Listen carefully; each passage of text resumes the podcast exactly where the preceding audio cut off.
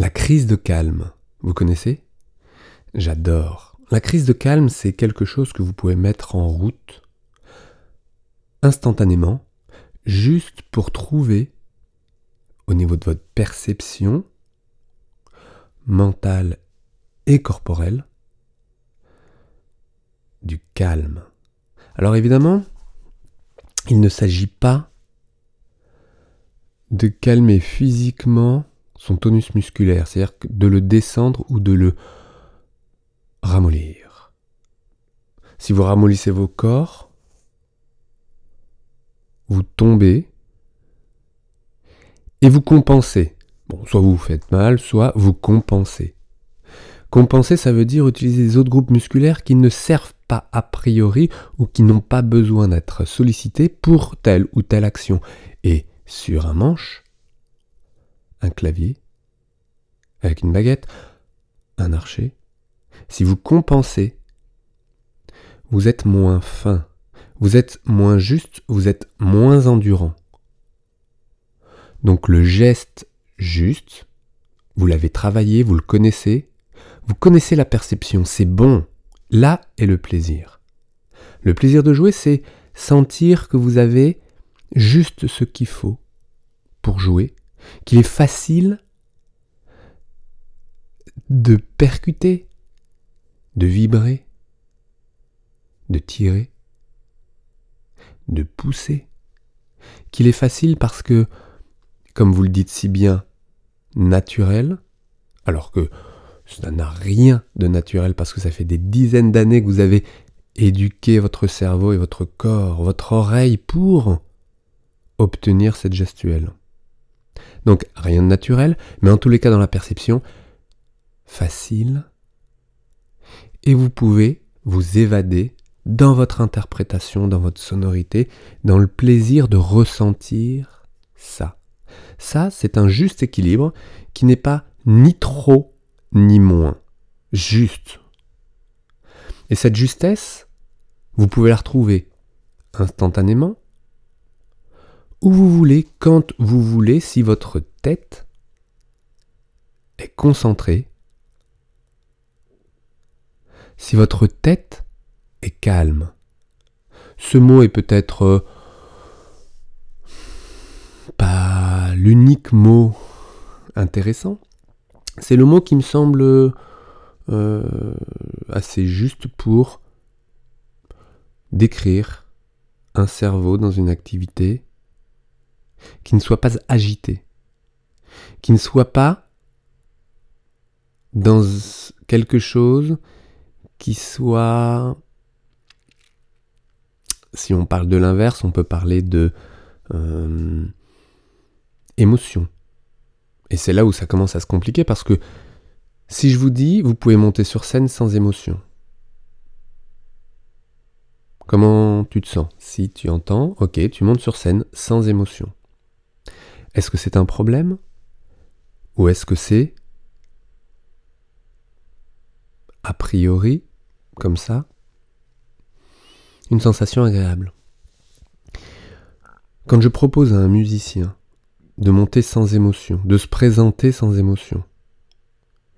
Il y a deux choses qui se passent dans la tête. Un, sans émotion, donc sans peur, donc sans anxiété, donc calme.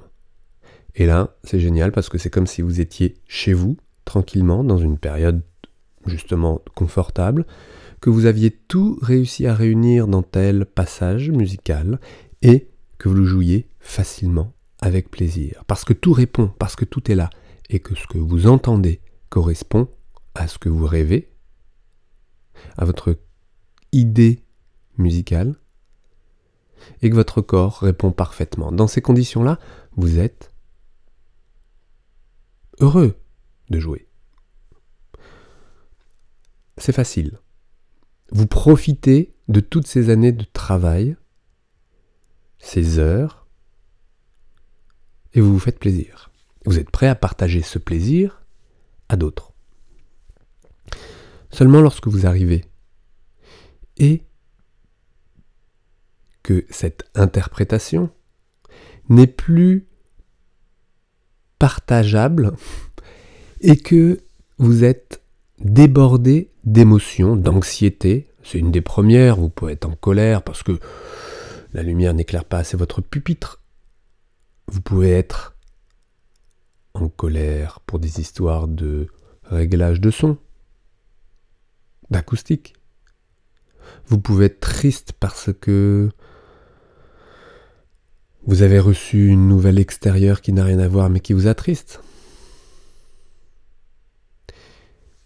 Vous pouvez être sans émotion en montant sur scène. Et si vous êtes sans émotion, vous montez avec un calme, une qualité de perception corporelle, une concentration, un focus, vous appelez ça comme vous voulez, tout ce dont vous avez besoin pour vous rassembler maintenant des pieds à la tête, en passant par votre respiration, que vous sentez calme, votre dos, vos épaules, vos mains, vos doigts, vos pulpes, vos lèvres, votre regard. Et vous êtes maintenant. Vous n'êtes pas hier ou demain. Vous êtes maintenant, vous vous sentez maintenant. Et la clé, elle est là. C'est quelque chose que peut-être que tu recherches, que beaucoup de personnes recherchent, le fait d'être maintenant. Et c'est d'ailleurs euh,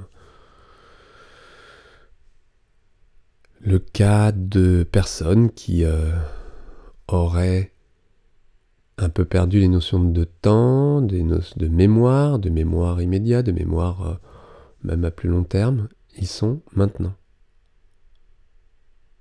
C'est une qualité. Il y a une insouciance. il peut y avoir de l'anxiété, mais une insouciance quand vous êtes maintenant. Et faites l'expérience. Vous êtes peut-être en train de faire quelque chose, vous écoutez peut-être juste l'audio, peut-être que vous êtes assis tranquillement, peut-être que... Et comment vous vous sentez maintenant? Est-ce que vous avez fait le tour du propriétaire? Un pied, une cheville, un genou, une épaule, une respiration. Comment vous vous sentez maintenant? Et quand vous vous branchez physiquement à comment vous vous sentez maintenant, et s'il n'y a pas évidemment de grosses douleurs, ou de douleurs tout court, eh bien, votre tête est concentrée sur ce qui se passe maintenant. Et ça, c'est la clé de beaucoup de choses. C'est la clé du confort.